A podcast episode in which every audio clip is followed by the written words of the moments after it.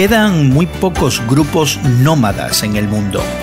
Los Nukag, que viven en peligro de extinción entre los ríos Guaviare e Inírida en el sureste de Colombia, son uno de esos grupos.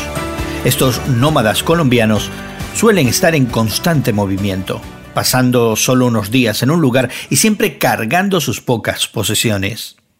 Hoy en la palabra Juan 1, del 14 al 28, nos recuerda que cuando Jesús, el Verbo eterno, se hizo hombre, armó su tienda entre nosotros. Sí, como lo hacen los nómadas. Es decir, estableció su vivienda temporal entre la humanidad. En el Antiguo Testamento Dios ordenó a los israelitas, por medio de Moisés, que construyeran un tabernáculo para que Dios habitara entre ellos. Esa tienda de campaña especial debía ser construida siguiendo las especificaciones exactas de Dios.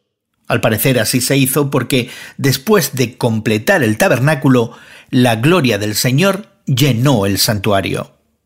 En el Nuevo Testamento Jesús reemplazó el tabernáculo de ese Antiguo Testamento. Él, Jesús mismo, es aquel que habitó entre nosotros y contemplamos su gloria, la gloria que corresponde al Hijo único del Padre, lleno de gracia y de verdad. Jesús es más que un bebé en un pesebre. Jesucristo es la palabra viva de Dios y habitó, caminó, conversó, comió y durmió como cualquier ser humano para que tú y yo pudiéramos conocer a Dios de una manera intensamente personal.